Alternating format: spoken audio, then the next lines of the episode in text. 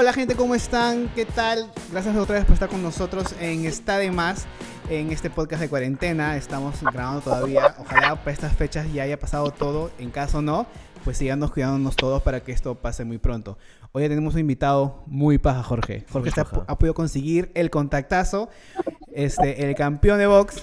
Este, Jorge, tú preséntalo a ver. Eh, Jonathan Maicelo, uno de los boxeadores con más títulos en el, en el Perú. Bueno, si no es el único.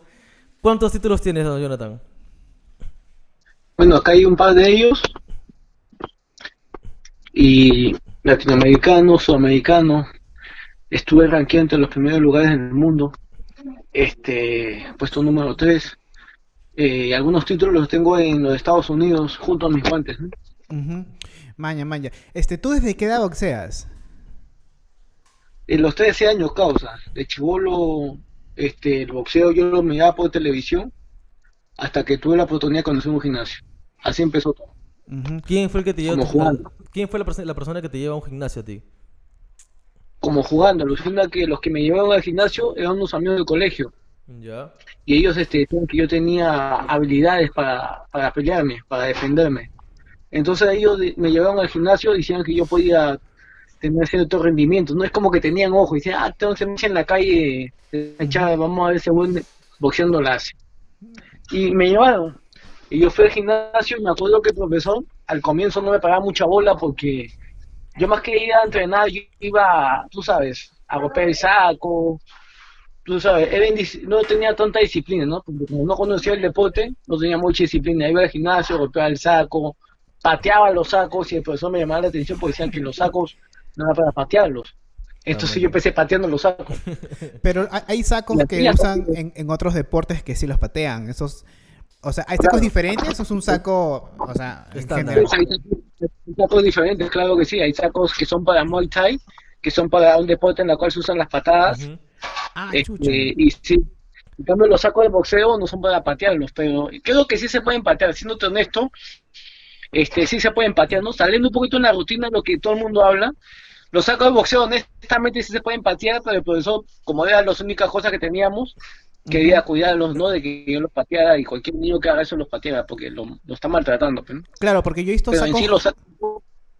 porque yo he visto sacos sí, que son bien sí, largos. Sí, pero se llaman saco bananero. Ah, ok. Esos sacos son para patear porque son largos, pero en sí son el mismo material que los sacos de boxeo, o sea, es lo mismo. O sea, siendo honesto, cualquier saco de box de buen material, de cuero, se puede patear. Ah. Cualquiera. Ya. Solamente, como era boxeo, el profesor le, le llegó al cohete, tú sabes que yo estoy pateando el saco. Ya. ¿Tú empezaste practicando, creo, este, MMA? No, yo empecé peleando en la calle. y luego de eso, me metí a boxear. Ya. me metí a boxear. Y luego de boxear, me acuerdo que estuve en la selección nacional. Yo representaba a Perú en diversos torneos internacionales. Ya. Ya una vez que me dediqué al boxeo netamente, yo pude conseguir una beca de estudios en la cual este, este puedes este, ayudar a, a mi mamá a no tener ese gasto ¿no? de, de la escuela.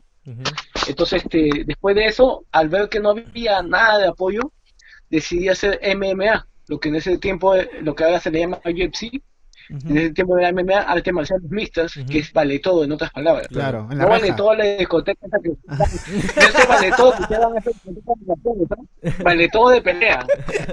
No a la discoteca que van ustedes allá por Miraflores, ¿qué pasa ahí? Ya. También la conozco. ¿no? Ah, Pero, bueno, También así entonces.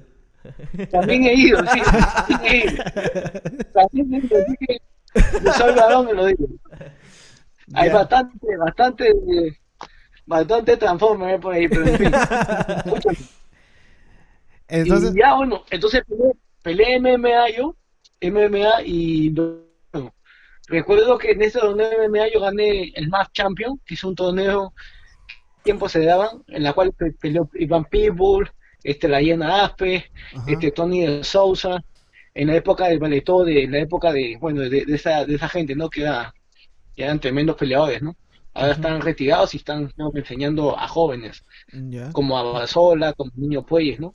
Entonces, este, yo recuerdo que, que yo fue ese torneo con la expectativa de, de todo el mundo, no de mía, de perder ese torneo. Y me hice campeón. me hice campeón de, de- del, del MAF, la cual este, este, quise dedicarme a hacer MMA, pero al final el boxeo me jaló más. Mm, Ya. Pero ¿cuándo se convirtió, cuándo se hizo rentable o nunca fue rentable eh, ser, ser boxeador? Bueno, es que, ¿sabes cómo es que el boxeo para mí se hizo rentable cuando pude viajar a los Estados Unidos? Ah, ok. Aunque peleando aquí también, porque creo que yo he sido, después de Quina, creo, uno de los boxeadores mejores pagados acá en, en Perú. Ah, man, ya. Man, ya. Ah, y como te lo digo, de- dependiendo, porque yo peleé en el extranjero. Y el boxeo masculino, como quiera, siempre hay unos, unos, unos dólares más. como Ah, quiera. man, ya. Y, este, y- Entonces, este. Sí, dime, dime, dime. entonces nada, yo, yo, este, yo este, acá en Perú puedo ganar mucho dinero boxeando porque recuerda que Quina se hizo campeón del mundo. Sí. volviendo al tema de Quina, este, y el boxeo empezaron a darle, a, a- a darle bastante visión, a darle bastante vista. Ujú. Entonces, en las preliminares de ella yo peleaba como coestelar. Pero primero empecé como una pelea, como una pelea regular. Y mi, mi pelea tuvo tanto, tanta acogida, o tanto rating para ser más exactos, que decidió ponerme como preliminar antes de, antes de ella. Y Ah, así ya. es que yo empecé a ganar dinero y el boxeo en esa época se me hizo rentable, ¿no? Aparte de eso que yo iba a muchos programas de televisión porque me hice, me hice, vamos a decirlo así, ¿no? Mediático, famoso, no sé cómo decirlo, en verdad conocido, y varias marcas empezaron a, a llamarme a hacerles publicidad.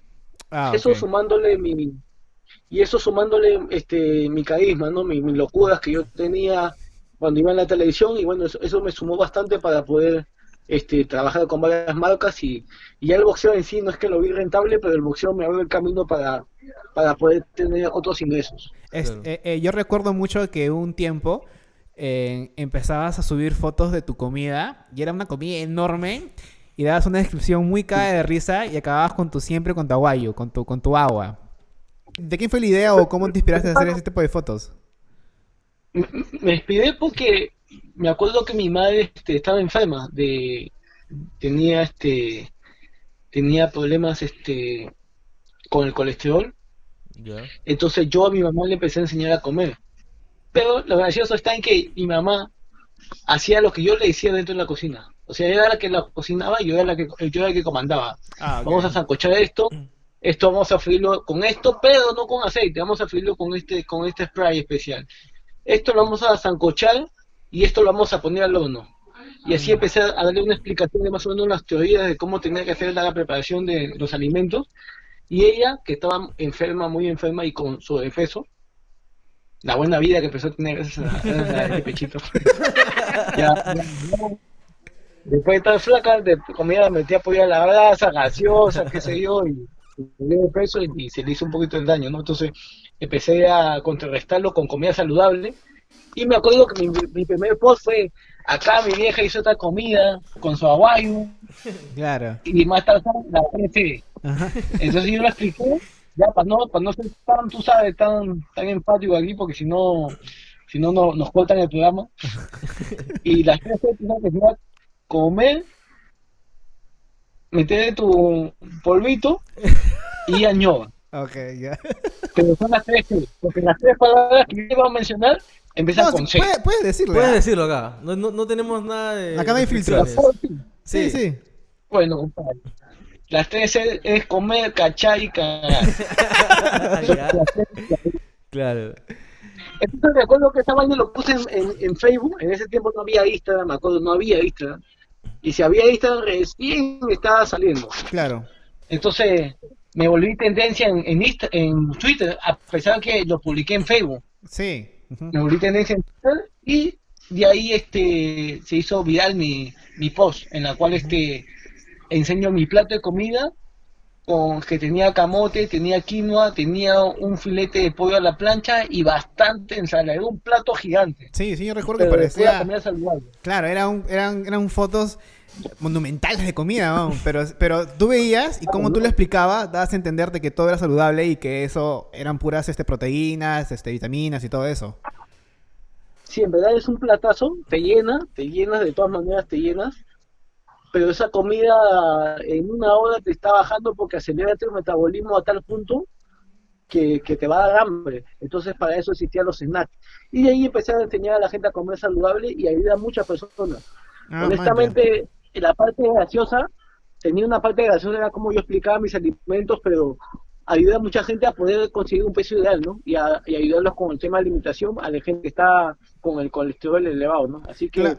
esa fue la parte importante, que dentro del chongo ayuda a mucha gente. Claro, no, eso, eso fue más de puta madre. Este, otra cosa, ahora, si Incluso tú... me, me por redes sociales, por Facebook, yo les este les daba tips, ¿no? Tips Ah, y les man, enseñaba a comer a Qué paja. personas. ¿Qué paja? me tomaba el tiempo para ayudarlos, ¿no? Me, me, me mandaban fotos, les pedía que me manden fotos para más o menos calcular en qué estado físico están, porque yo estaba en Estados Unidos, a hombres y a mujeres. No fue para lato, compadre. ¿No pedías fax? ¿No pedías fax? Pero, pero no, compadre, no por general le una foto que tenga un show para mostrarme su, su, su tejido adiposo, cómo están, y yo le decía que no estaban gold, flacas, me decían, yo estoy gold, estaban riquísimas, pero... Esta es una pregunta, ahora que tú, si tú, si tú sales a Me alimentar... mandan el pack, compadre. ¿Qué pasa? Tú estás rica, así que quédate así nomás.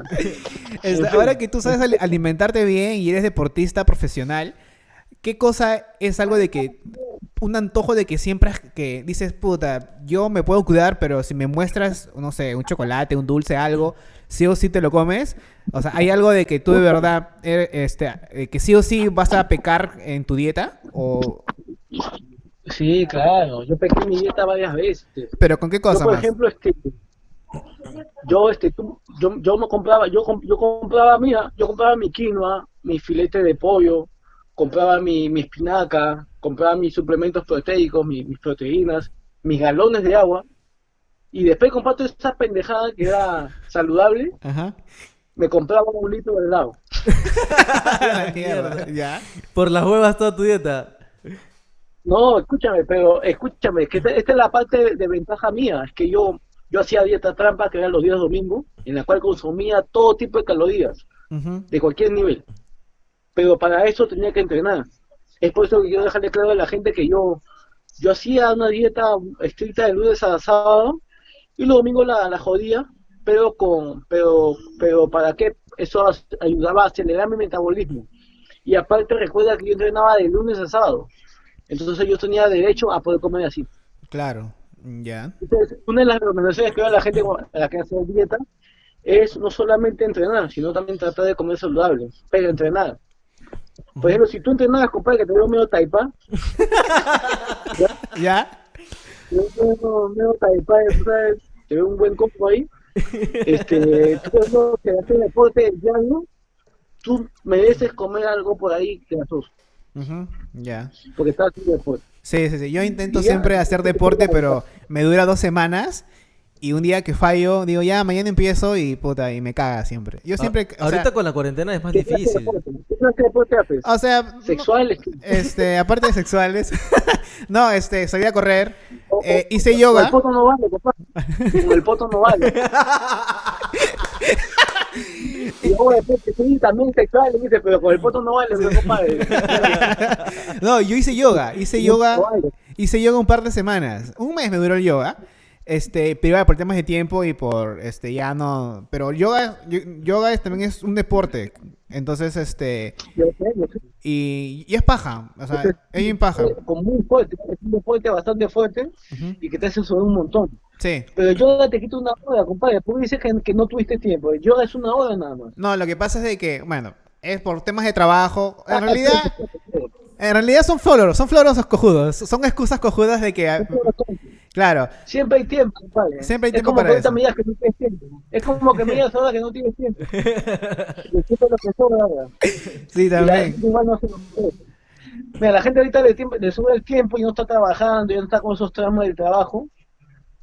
Que, que bueno, que ahorita pues todo el mundo quiere trabajar, pero igualito no lo hacen. Es un tema de, de disciplina, es un tema de constancia, es un tema de querer verte bien, ya son muchos factores, ¿no? Claro. Son muchos factores, así que, pues nada, compadre, te recomiendo que después que hagas la entrevista, compadre, vayas a tu yoga, lo que quieras, pero, o salga a correr. No, Pues pues, salir. ahorita no se puede, ahorita no puede salir, pero creo que puedo hacer este. Mi novia hace bastante ejercicio eh, y ella se pone rutinas en, en YouTube. ¿Ah? Ella hace por ti. Claro, ella se por mí. Ella hace por ti. Pero ella se pone rutinas de internet y eso, pero todo ayuda igual. Ah, Pero tú cómo haces también? ¿Tú tienes en tu casa tu gimnasio, tus máquinas, tus pesas? No, en mi jato, acá en mi jato yo hago, yo hago este planchitas, hago calentamiento funcional.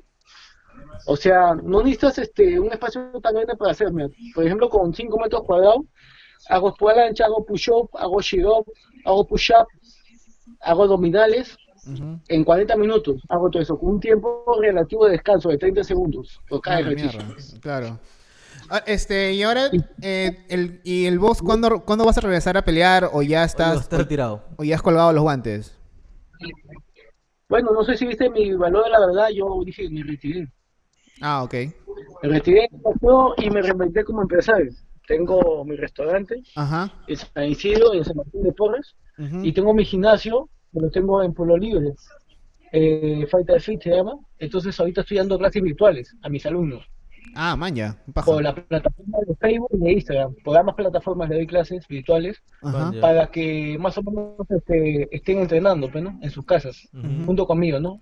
Claro. A través de Facebook y de Instagram, ambas plataformas. Ok. ¿Qué Tienes Así una que, marca de ropa también, ¿verdad? No, la marca de ropa yo la traspasé, pero este, pero yendo rapidito, por ejemplo, si el socio mío quiere hacer una venta fuerte en Bolivia o en Ecuador, que son las ciudades donde vendemos ropa, este, meto, meto, invierto dinero. Y las ganancias son pocas, pero es plata segura. O sea, pongámoslo así, no invierto 15, 20 y pues puedo ganar, puedo ganarme 8, pues, ¿no? Mucho, pero ahí se gana algo. Claro. Ya. Entonces, este, eso es lo que hago invertir cuando, cuando hay este, que, prendas que piden por mayor, ¿no? Ujú. ahí al mayoreo. Ya. Y, Ah, y referente al, al, al gimnasio, este, tú sabes que todos los restaurantes y locales están cerrados, creo que eso nos afectó a todos, pero a pesar de eso no hay que perder la fe y hay que seguir para adelante, ¿no? Con, con lo que dice el presidente. O sea, para adelante en el sentido que estás en tu casa. O sea, no estás pidiendo que hagas nada, solo que estás encerrado como yo ni Pacheco. claro. Ahora, este, ¿cuál eh, volviendo un poco a tu carrera de, de, de- de bo- de boxeador, cuál ha sido la pelea de que tú más recuerdas, que, o la cual tú puedes decir, se, va- se hace una película de, de mi persona, yo creo que esta pelea sea la estelar de la historia. ¿Qué pelea tú crees de que ha sido la más, la más, este, la más chévere, como que, o la mejor, no sé? No sé, lo, lo que más recuerdo es la pelea que hice en el extranjero, la primera que hice afuera, eh, que peleé en ESPN, eh, que bueno, que me miran como un, un peruanito que iba a pelear, no es más, este, este, recuerdo que me subestimaban bastante, incluso en las apuestas estaba, estaba muy por debajo, estaba, estaba este, estaba pucho 5 a 1, sí, o sea, estaba muy por debajo Mierda. y gané, y gané. Entonces este, este, esas son las cosas que yo bastante recuerdo. Eh, lo que pasa es que en Perú se conoce que el boxeo no existe. Entonces siempre cuando peleas con un peruano en el extranjero, sobre todo en Estados Unidos, si fueras puertorriqueño, si fueras mexicano, dicen, uy, no, esos son duros. Pero cuando dicen Perú es como que en Perú hay boxeo, ya automáticamente ya tu subconsciente de, de esos peleadores es que ese tipo no, no vale nada. Como que se, como se confían. Y pero- claro, porque se confían. Y lo otro que, que, que puedo decir es la pelea que hice acá en Perú, la primera pelea, en la cual incluso me sacaron primero en esa cartelera, asumiendo que mi pelea iba a ser la más monza. Mm. Y fue la pelea que después de la de China tuvo más rating. Ah, man, ya. Paja. Entonces, tú, este, eh, tú en una entrevista Este, mencionas... Dime, dime, dime. Sí. No, gracias a esa pelea yo pude trabajar con varias marcas y ya muchos programas. Incluso hasta el punto que la gente incluso ya me estaba criticando porque yo iba a todos los programas, pero como era un joven este sin experiencia, yo iba a todos los programas porque pensé que eso era bueno, ¿no? Aparte, cada vez que iba a un programa de televisión, yo ganaba dinero. Ustedes dirán, ¿cómo? Pues las marcas este, nacionales me daban billetes por usar sus, sus productos sin mencionarlas, ¿no? Eh, en cada programa que salía. Entonces, este, gracias a eso pude conseguir la casa en la que ahorita estoy pagado. Gané mucho dinero, compadre. Gané mucha plata, para que lo sepa. Gané mucho dinero, gané mucho, mucho dinero. Y ese dinero lo estuve juntando y construí mi casa. Yo vivía en esta casa, antes era el piso de tierra y, la, y las paredes de madera y algunas paredes eran de eran de, de esteras, o sea, era muy muy pobre. Tú has, tú has- que, tú has- tú has o salido sea, de los, de los barracones, ¿cierto? Vivo en los barracones, esta casa está en los barracones del Callao, pero era- no, era, no era así como está ahora. Ahora tengo este material noble, techo de, de material noble, está construida con, con mi casa, con mi cama, todo, todo gigante aquí, o sea, bien, gracias a Dios. ¿Qué paja? Este, pero este, pero este, todo fue gracias a salir en todos esos programitas. Eh, pero la- tú cuando llegas a tu barrio con la gente que, Es que- con la es que que has- yo he con- escuchado un comentario que decían- yo he escuchado comentarios que la gente decía, tú saliste en la sopa. Pero cada vez que salía, yo ganaba billetes. Hasta en Canal 7 me fui, compadre, que era el canal que nadie veía. Hasta Canal 7. Y ya, me compadre. Jonathan, tú cuando, cuando llegas a tu barrio, la gente que con la que has crecido te recibe diferente ahora que, a lo que era antes.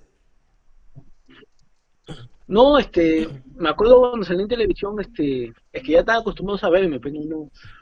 Yo lo que siento es que hay mucho respeto a mi parte, o sea, acá mi barrio es jodido, es, es una zona, es una zona roja, ¿no?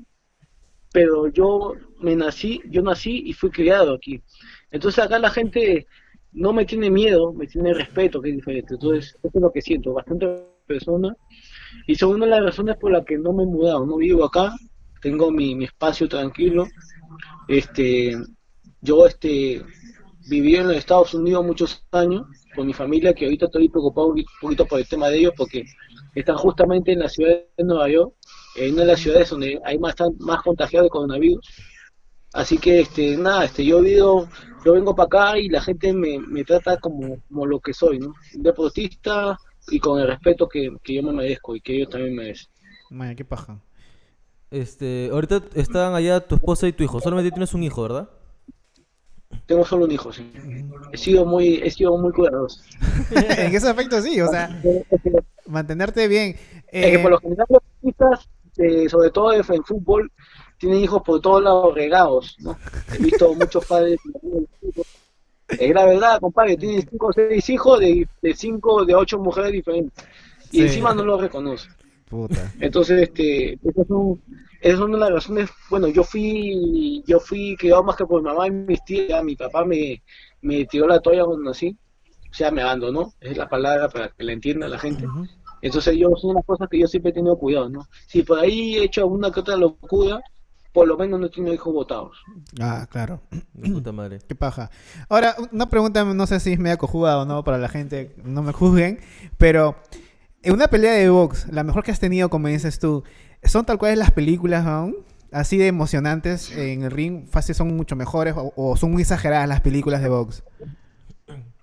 No, no son por ahí, son por ahí, este, pero obviamente igual le meten un poquito de- del flow, ¿no? Del feeling este de las peleas. Ujú. Por ejemplo, cuando está, por- está medio noqueado y el tipo está pensando, se recuerda, es mucho, es mucho, mucho.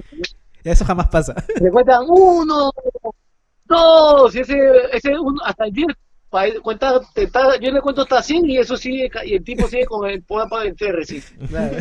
Es un poquito, pero no, pero tú sabes, pero en verdad cuando estás peleando a veces todo pasa en cámara lenta, todo tú lo ves así en es- modo slow, ¿no?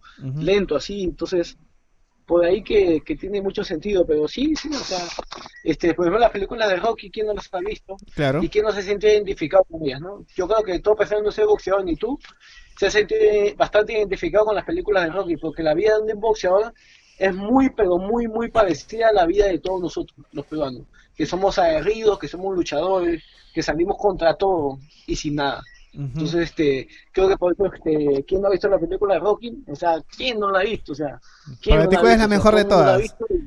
¿Cuál es la mejor de todas de Rocky? bueno, la, la- la primera, pues, la primera. La primera te va a ser la, La más. primera con la, que, con la que te enganchaste, claro, con la que tú te enganchas, ¿no? Y dices, tengo que ver la segunda. Claro. Obviamente la primera tiene bastante, bastante, bastante sentido para mí porque, porque bueno, cuando tú ves la primera, tú te enganchas con la segunda. Es más, si te pregunto a ti, a ti, si han visto todas, me van a decir que seguramente que sí, te han visto todas. Ujú, O sea, sí. porque te enganchaste con la primera. Claro. Pero yo, yo más recuerdo la, la 4, la de con el ruso. Que es la de Iván Draco. Pero después, este. Después todas son chéveres. Pero creo que esa me marcó más de Claro. chivolo. Y uno está emocionado, me computa, cuando está en la pelea final, pero bueno. Bueno, qué paja, vamos a saber de que de verdad sí, bueno, muy aparte de la cámara lenta, es muy parecido a las películas, a la ficción. Este... Sí, este, la ficción tiene un poco de claro. Hay sufrimiento, que yo, yo recuerdo más la primera porque la primera película de, Ro- de Rocky era cuando él estaba en aguja, o sea, su primera pelea que él tuvo, él entrenaba y comía, comía lo que podía, este, y después de trabajar se iba, corría hasta, hasta, hasta su, hasta su resto de trabajo, entonces esa es la parte difícil, que la gente no entiende que en el boxeo no hay apoyo. Entonces, yo entrenar boxeo, tenía que trabajar. Entonces, yo me identifico mucho con la primera porque en esa que pelea ya con Draco, ya Rocky tenía millones. Claro. Ya Rocky Balboa era millonario. Hasta le tenía miedo, decía que le temía. Pero ya Rocky, para ese momento, ya Rocky no tenía mucha hambre, pero tenía mucho dinero. Claro. En cambio, en la primera, él no tenía dinero, entonces este, tenía el hambre. Man, ya. Y el hambre se volvió después cuando, murió el amigo, ¿no? Pero Ajá. pero honestamente siempre tienes una razón para tener ese hambre de querer salir adelante. Claro, y- es Y paja es saber que de que, de que tú viniendo de un barrio, así como dices que es en zona roja, hayas salido adelante y, y has conseguido todo lo que has conseguido con el deporte. Que es muy paja, o sea, eso de verdad es algo de... Pero de que- anticipo, ¿no? Si tú, por ejemplo, vivieras en cuna de oro, te apuesto que no te vas a seguir sentado hablando conmigo. Porque la, el hecho de tener un estar en una zona de confort no te obliga a buscar razones. Mm, Hay poca gente que está en su zona de confort, poca gente hay, lo sé por experiencia, porque yo trabajo de personal trainer y he conocido gente de billete que yo lo vi interno, yo lo vi así bien ficho y yo juraba que trabajaban los hijos de puta. No trabajaban, ¿verdad? Oye, no trabajaban en este modo, te lo juro, weón. Pero, Bueno, tengo una anécdota chiquita, man. Yo trabajé en un club privado, acá en Lima, no voy a mencionar cuál, pero acá hay un par de clubes privados que son de, fi- son de billete, billete. Ya, Ya lo voy a decir en el gol. ya, En el gol, ya. ya, ya. Ya. En el negocio una salte de vago, compadre. Una salte de vago, chiquito de mami. Oye, huevón, yo conocí un huevón de 40 años. Yo en esa época tenía 20, 22. Y yo lo entrenaba a ese maricón, yo lo entrenaba. Y Ya. así como ese había varios, no es uno nada más. Ajá. Yo lo entrenaba a ese maricón, ese huevón venía, venía con su camioneta. Y una vez me voy a otro club, ahí en la playa, en Waikiki, porque yo trabajaba en esos dos lugares eh, y, y de forma y de personal trainer en, en- en sus casas de alguno de ellos y lo veía que estaba en la mañana ahí y, a la- y, y yo le hacía preguntas así para ver qué, qué hace trabajaba y era este ingeniero industrial otro era este arquitecto qué sé yo o sea tenían la profesión y han estudiado en los Estados Unidos otros en Los Ángeles otros en, en Cuba qué sé yo pero los maricones trabajaban cuando la hora que ellos querían y la hora que podían ¿Por qué? Porque el papá era del money money. O sea, Claro. ellos tenían una empresa constituida y ellos básicamente tenían que mantenerla. pues. Claro, O es que- es, que, mucha gente que tiene plata simplemente agarra nomás las acciones de la familia y espera su mensualidad tal cual. y- Pero, pero sí, lo que sí puedo rescatar que, que sí tenían estudios, sí eran, tenían bastante inteligencia, pero creo que la experiencia era lo que les faltaba. Pero inteligencia sí la tenían, Ujú. porque estudiaron, acabaron sus carreras y todo. Pero entonces, a lo que quería llegar es que cuando estás en tu zona de confort no buscas oportunidades, porque la oportunidad no, tiene, no necesitas, las tienes. Entonces, he visto otros casos de gente que sí trabajaba, que sí tenía billete y que sí trabajaba porque buscaba pues estar mejor, ¿no? no entonces, eso sí lo he gozado. Y en mi caso, y como ustedes, pues salimos a sudarla día a día porque somos pobres y tenemos que, que buscar ganas, ¿no? Y mi razón para salir adelante fue mi madre y ahora mi madre junto a mi familia que tengo en Estados Unidos. Claro. Este, una consulta, ¿tú sabes mucho de este, nutrición, alimentación? ¿Has, ¿Has estudiado algo relacionado o es por tu experiencia de deportista?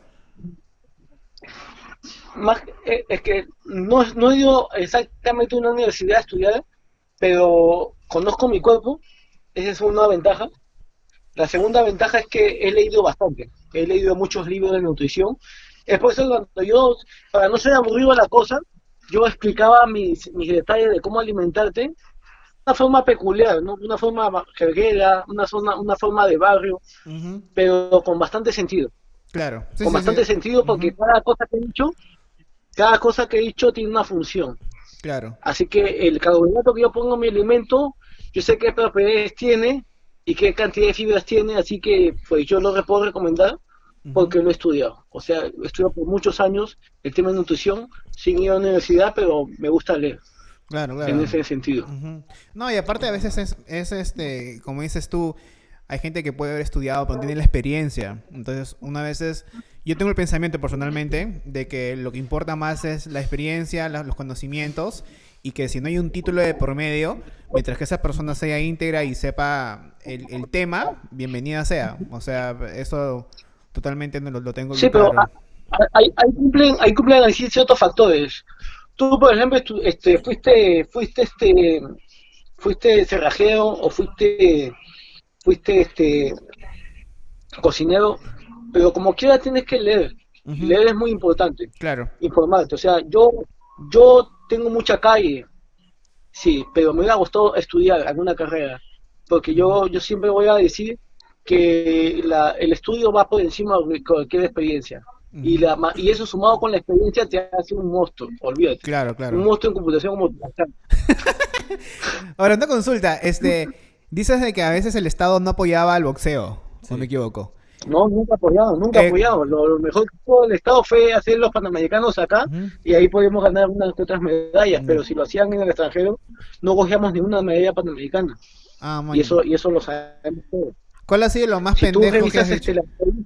Ajá. por eso, revisa las estadísticas, por eso digo, revisa las estadísticas de los panamericanos que hemos ganado anteriormente y del anteriormente y del año ante año y de la época pasada no hemos ganado muchas medallas. Recién en el panamericano que fue acá en Perú hemos ganado muchas medallas porque, oh, somos, somos este, Somos la casa. Porque, este, este, porque nadie viajó, pues. Y eso nos da cierta ventaja. Claro. Ahora, ¿cuál ha sido lo más, cuál ha sido lo más pendejo que has dicho? Ala, ni siquiera en eso me apoyan. O sea, ¿cuál ha sido lo que tú siempre te quejabas y que y pedías lo mínimo y no te lo daban? Cuando, cuando me fui al Olímpico y dormimos un día en la playa, porque el hotel estaba pagado para, o sea, como la federación, junto al IPD, nos va a mandar un viaje a Brasil, que eran los, los Juegos Ujú. en la cual este, el hotel estaba pagado el día 5 y nosotros llegamos el día 4 en la tarde. Ah, Tuvimos que dormir, estar todo el día en la calle sin comer y, y, y, y nos tuvimos que, que- y tuvimos que dormir en la playa porque a partir del día 5 nosotros teníamos el hotel para poder de- hospedarnos. Mierda, weón. Qué fea Y, es, y eso fue por, por un mal, este... En una mala esos gestión. pasajes los compró la federación con el IPD. No sé exactamente quién compró- comprar los pasajes para los torneos, pero, pero mínimo nos han mandado con un viático extra Por si para acaso. poder este no, por si acaso no, si tú ya sabes que el campeonato empieza el día 5, no hay un por si acaso, tenías que mandarme con dinero a mí y a todo el equipo, éramos en total éramos como ocho, ocho atletas, ocho peleadores o seis y, y dos, dos jefes de comando técnico, dos entrenadores. Todos dormimos en la calle. Ala, en la Ah, playa. la que está el culo. Qué pendejos. El culo. lo bueno, lo bueno que lo bueno que era la playa de arena, porque estamos en Copacabana, Brasil. Que Pero se- era en la calle, era, la calle, compadre, era en la calle, no era, no era una cama como. ala, y qué la arena como quieres, la arena como quieres la calle, la tierra. Claro. Y en la arena la gente me orina cara, no sé. Así que tampoco, Claro. tampoco, tampoco, tampoco que, que era lo malo. Pero eso fue, Entonces, este, eso fue, eso fue eso fue en la antes. época que yo estaba en- Ajá, eso fue. eso fue en la época que estaba en la selección. Ah, ok. Pero ahora ya mejoró las cosas con ese tipo, con ese aspecto, o crees que aún siguen descuidando el boxeo o el deporte? Bueno, ahorita, por ejemplo, algunos periodistas estúpidos decían que los que se zurraban en los panamericanos, que no querían que sean los panamericanos acá. Sería bacán que Perú sea cada vez sede de otros torneos para incentivar el deporte acá en el Perú, porque yo cuando fui a los panamericanos, este, fui a, a ver el boxeo, pero, ver la disciplina que es mía, y me acuerdo que estaba la gente de, de ciertos medios de prensa, sobre todo lo de cable, ¿no? Pero no había muchos medios de prensa. Lo otro es que el, el coliseo estaba vacío.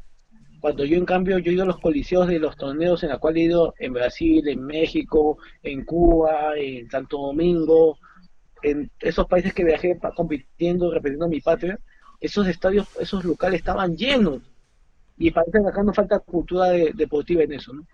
Este, entonces, volviendo al tema de, de los que, que pues decían que no, los panamericanos no se ven acá, porque justo pasó una catástrofe acá en Perú, este, climática, ¿no? Con, con el tema de los ríos que se desbordaron. Claro, los huecos. Huecos. Cuando en verdad ese dinero, ese hueco no tiene, ese dinero, el dinero, el dinero para esos huecos ya estaba prevenido.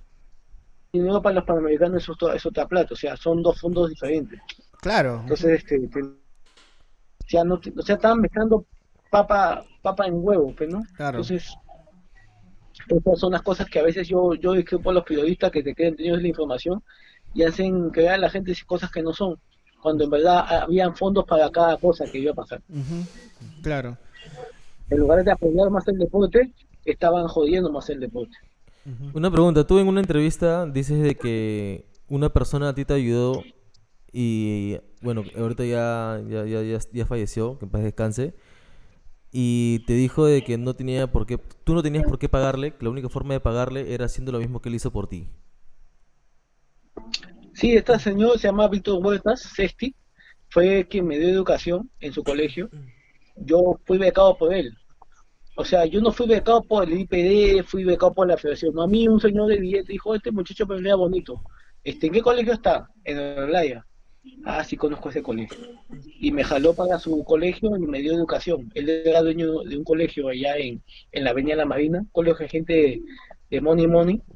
Entonces fui becado en, en una escuela diferente, con una sociedad diferente, y entonces creo que así pude también, de todas formas, darme cuenta de muchas cosas y de, de tener aspiraciones, ¿no? Para salir adelante. De hecho, que, que por más que vivía en el Callao, la educación que tenía era diferente. Entonces, este, en todo sentido, ¿no? Con mis compañeros, con, con las profesoras, el trato. Entonces, él me di, él, el día que yo quise devolverle a él lo que hizo por mí, de, una, de cualquier forma económica, como como él me lo disponga, me dijo que no, que, yo re- replique lo que él hizo por mí. Ah, man, ya. Y con eso me quedo, y con eso me quedo. Este, en, en tu academia de... En tu academia en mi de... academia, ¿Cómo?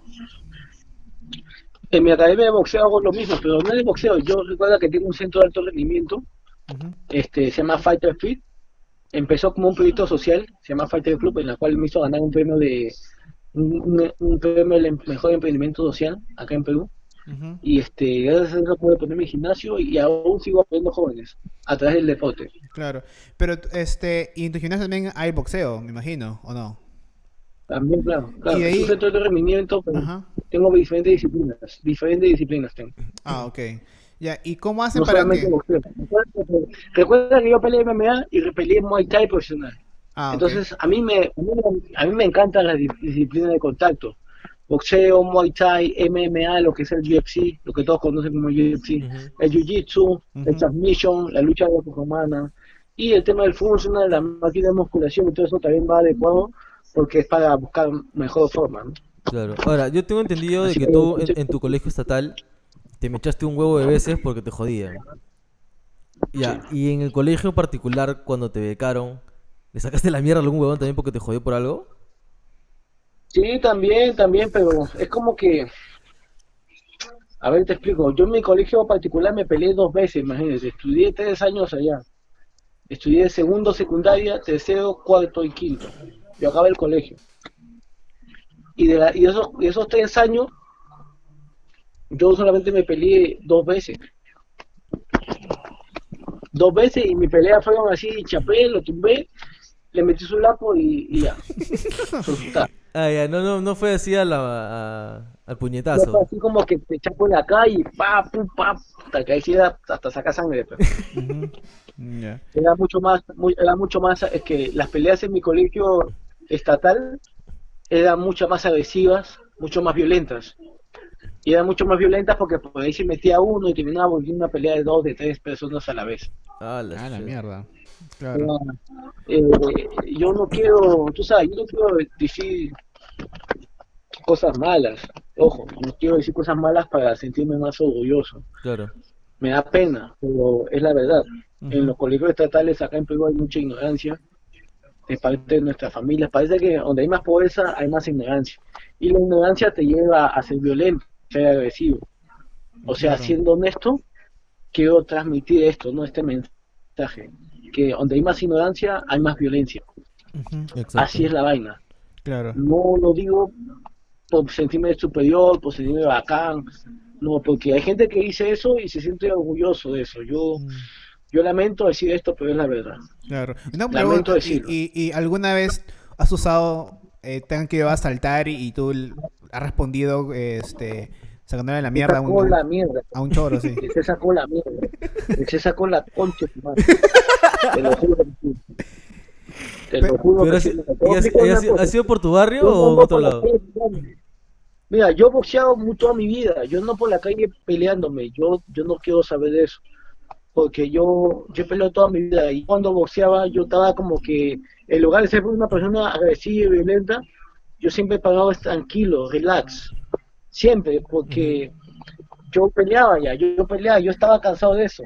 Pero si por ahí un tipo me buscaba la bronca, o por ahí me quisieron asaltar una vez con mi esposa, me acuerdo cuando éramos más jóvenes, yo les saco la entre puta y su madre. ¿No? Y no más, los he noqueado. Yo he noqueado a mucha gente en la calle. Cuando no, sabían quién era yo. Cuando no sabían quién era yo, yo noqueado a mucha gente en la calle porque, bueno, yo pesaba 60 kilos, era flaquito, chato. Ah, este vamos, vamos a chaparle ese buen de pescuezo. Y sacó la puta madre. Cu- ¿Tú cuánto tiempo tienes con tu esposa? Tenemos más de 20 años juntos. 20 años juntos, wow. ¿Desde qué edad tenían? De que ya tenía 15, 14 años. ¿Qué? ¿La conociste en, el- en tu barrio o en colegio? En mi barrio, en mi barrio aquí. Man, ya. ¿Y tu, y tu hijito qué edad tiene ya. Mi hijo tiene 10. Ah, ya está grande ya. Ya. ¿Y también van al box o no? No, también hace deporte, pero recuerda que él no está acá. Él, como Claro. te lo mencioné hace un momento, yo estoy un poquito con una incertidumbre, ¿no? No estoy tan feliz porque está allá, pero allá recuerda que Nueva York es el epicentro ahorita mismo Sí. de, de, del coronavirus. Ahorita Claro. mismo. Claro. Hay más infectados que Hay más infectados que China incluso. Sí, sí, Sí. Está, no está bien fea no, la cosa por allá. Mi esposa y yo tenemos mucho tiempo juntos y a pesar de mis errores, este, como quiera sigo con ella. Qué bueno, qué bueno que, que, bueno que todo vaya bien con eso.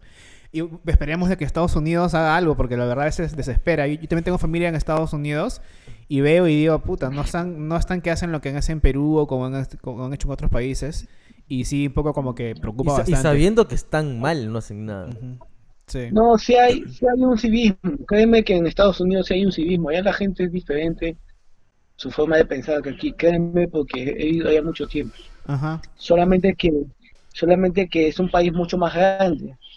Sí, también. Hay mucho más, hay mucho más gente, entonces es más propenso a tener más contagiados. Claro. Estados Unidos, si comparamos el mapa de Estados Unidos con, con el mapa peruano, pues Estados Unidos le lleva millones de kilómetros de distancia. Claro. Sí, sí, sí, sí. No, y aparte, Estados Unidos tiene como 250 millones de personas y Perú tiene 33, creo. O sea, pues, Por eso, entonces, calcu- entonces, de- todo tiene que ser, todo tiene que ser este, una balanza, pues, ¿no? o sea, este país tiene 200 y pico millones de personas, Perú tiene 30 y pico, pues por obvias razones tiene más contagiados. Ajá, pues, claro, Por eso sí. obvias razones. Sí, pues.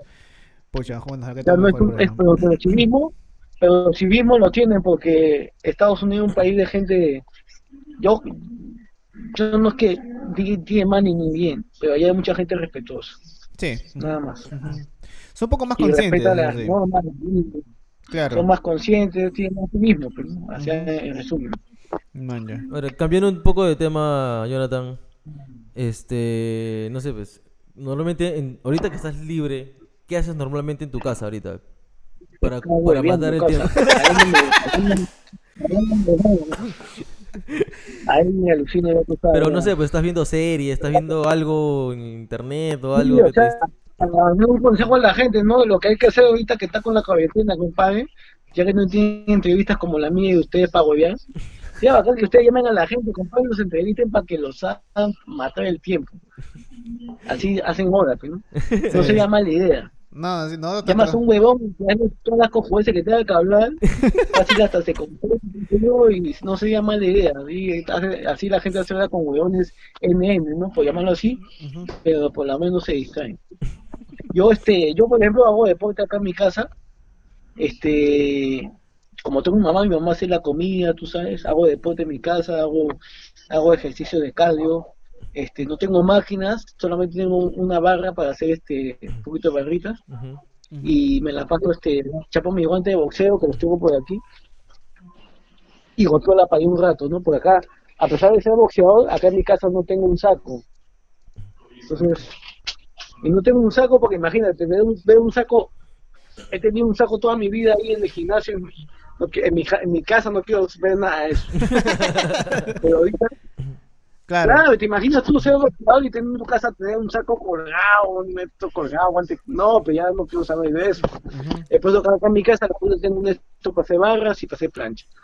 Hoy día, sea, justo en una, eh, en una entrevista que te hicieron, me enteré de algo que, ponte, yo no sabía, que en mi ignorancia nunca pensé que era los guantes y, la, y las ventas que te ponen debajo del guante son para que tus manos no se, no se rompan ni tus dedos. Son más que todo Así para es, eso que es para que no hacer daño. Así es. Sí, tú crees que eso, esas vendas que nos ponemos le ponemos vidrio. No, yo, jura- yo, juraba, yo juraba que era más que todo para que al momento de golpear a alguien, o sea, ya, no le hagas mucho daño, por así decirlo. Sí, es que te confieso, ese guante que te enseñé hace un momento es un guante de 20 onzas. ¿Ya? Con esos guantes no se pelean, con esos guantes se entrenan. Ah, ya. ¿Por qué? Porque esos guantes te ayudan a tener, pues, tienen más peso, es más pesado y es más incómodo este, pelear. Peleamos con guantes de 8 onzas. 8 onzas, estamos hablando que no, no pesan nada, entonces está más propenso a poderte romper la mano. Entonces, por eso que la venda que usamos es especial para no romperse la mano en una pelea. Ah, man, ya. O sea, tu mano se hace más, se puede hacer más daño que el, que el, al, Que que tú al que contrincante. cara, Que una cara. Claro, y, y mis guantes y mis puños hacen más daño que, que, si- que sin guantes. O sea, Claro. la gente cree que con el guante hace más daño, al contrario, el guante amortigua el golpe. Ajá. En verdad, esto hace más daño que ponerle un guante. Claro. Así peladito, hace daño. Es por eso que usamos guantes para no lastimar el dedo, pero como quieras, lastima. Te hinchan la caries. Imagínense golpeas a un tipo sin guante. Yo, por ejemplo, te tiro un jab con guante y te, y te hago la cabeza para atrás y por ahí te juego rojito. Si yo te tiro un jab, un golpe de recto con, así con sin guante, te puedo cortar y te puedo hacer hinchar el ojo. O sea, es mucho más sencillo lastimarte así que, Claro. Pero los guantes que usan para el vale todo son, son más livianos que... Son chiquitos. son más chicos y más livianos Son que los... Son de, son de cuatro, son de cuatro onzas. Ah, la Y esos guantes sí son diseñados para lastimar. Ujú. ¿Y por qué esos guantes son así? Porque recuerda que ellos hacen este, este, artes marciales mixtas, o sea, ellos hacen lucha y hacen palancas de llaves. Entonces es la razón por la que sus guantes son más chiquitos Ah, y lastiman más. Es- vamos a decirlo así, entre comillas, ¿no? Entre comillas lo digo porque podría ser más violento, pero a veces no, porque recuerda que hay peleas que acaban en palanca Ujú. Ujú, claro. y no necesariamente van a golpe. Entonces este, hay un equilibrio. Pero tú Tú crees que... puedes te- golpeándolo o sumisionándolo. ¿Tú crees que de verdad sí hay peleadores que son, se puede decir, malos? O sea, de que de verdad buscan hacer daño sí o sí. ¿Te ha tocado un, a este, un contrincante de esa manera? De que, de que ves de que se ha ido a la mala. Bueno, todos buscamos hacer daño. Todos. Vamos a la mala, vamos a tarar a todo, todos. Pero te- en eso, en algo te puedo ser sincero, solamente en las películas se dejen de o sea, o sea, pongamos que el tipo lo tiene así ya mareado. Pero si ese tipo ante la pesada no se puso malcriado contigo, tú no vas a querer lastimarlo, es dependiendo. Ah, ok. Ahora, o sea, en las peleas de boxeo hay mucho respeto, porque tú ves en las pesadas que se insultan, se gritan cosas, se tiran cosas, como la pelea con Madeo, con, con, con son- como las peleas que de boxeo de, de Floyd con, con, con Oscar de la Hoya en su época, Ujú. como, como las peleas de Pacquiao con Margarito, o sea, tú ves mucho eso, ¿no? Que la gente se insulte y esas cosas, pero no es por, no lo hacen por no lo hacen por llamar la atención, lo hacen porque en verdad lo sienten, quieren hacer- lastimar, quieren intimidar y quieren hacer daño al rival. Uno que hace Pero una bastante vez que McGregor. pelea, claro, no, todo el mundo lo hace. Porque, porque a veces que el peleador se la pasa hablando mal del otro, ¿no? En una entrevista, oye, ¿qué te parece? Ah, ese no, no quiere dos rounds. Y tú te enojas porque escuchas eso y, y no lo sé, en verdad, tú, no- tú no estás, este, tú, no- tú estás actuando ya con coraje, con cólera, ¿no? Pero si te das cuenta, una vez que acaban las peleas, siendo lo mismo Madero incluso, Ujú. termina saludando al rival. ¿A ti te han hecho esa abogada? ¿Te han, te han piconeado o tú has piconeado a alguien? También, claro, ¿no te acuerdas de esa pelea con el argentino acá en Perú? Che, che, che, tu madre. Ya, no, es que, es, que, es que a veces cuando veo este, esos videos recopilatorios de varias peleas del Vale Todo, veo de que el pata está noqueado y el otro brother él le sigue dando, y sabiendo de que ya está noqueado, o sea, y, ti- y tienen que meterse. No, no, no, no. No, yo, a- ahí, ¿sabes qué pasa? Este, eh, necesitarías tú, este, pelearte o, o estar ahí para que te, para que entiendas. Eh, te soy honesto, yo creo que no les meten, no los rematan porque creen que están noqueados y le dan. Lo que pasa es que cuando tú tienes al rival, tu cuerpo, tus impu- tu impulso te, te hace ir a, a- a rematar. Entonces, el, el peleador nunca se da cuenta que el otro rival está noqueado. Quien se da cuenta ese es el árbitro. Ah, Entonces, creo que, que lo normal de un peleador es cuando una vez que lo tiene en el piso, meterle un par más.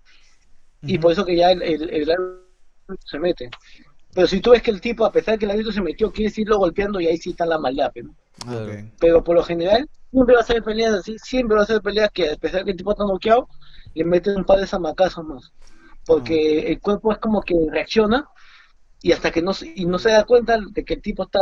Parte está- de la adrenalina dormido. también del momento. Exacto, es parte de la adrenalina. Es como que no, el cuerpo simplemente quiere ganar la pelea y le mete esos dos, tres más porque, porque el cuerpo está reaccionando, ¿no? Y, y no se da cuenta. Hasta que el árbitro se mete. He visto, por ejemplo, peleas de boxeo que he visto, ¿no? Que el tipo está noqueado y sobre todo las peleas de Mike Tyson. El Ya. árbitro se mete a decir ya, ya paró y Mike Tyson ha seguido golpeándolo encima del árbitro. Ya Claro. ahí, hay un nivel de, ahí, hay- ahí sí hay un nivel de agresividad. Claro. Ah, ok. ahí hay un nivel de velocidad porque el árbitro ya está que te dice, ya, para, ya, ya el tipo ya no puede más, está muerto. Y tú lo quieres, tú estás en el piso, tú le quieres seguir golpeando. A pesar que es boxeo, en el boxeo cuando estás en el piso tú no puedes golpear. Claro.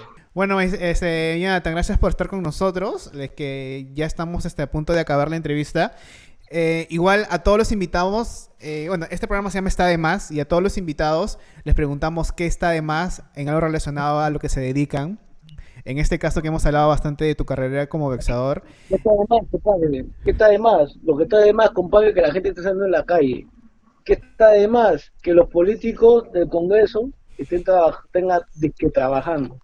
Yo creo que, que esas cosas están de más. Esa plata que ellos ganan la pueden usar para ayudar a muchas familias. Ujú. Eso está de más. Yo creo que esos políticos no deben de pagarle por, por lo menos estos dos tres meses que hemos- estamos en la que vamos a estar en la cuarentena, pero yo creo que se va a alargar. Y ese dinero puede ayudar para muchas familias peruanas. Yo creo que estos políticos deben tener un, un pozo en su casa, un pozo. O sea, ya no han acumulado cierta cantidad de plata. Así que, como yo, ¿no? Que yo, pues, no estoy trabajando, pero tengo mis ahorros, ¿no? Por decirlo así.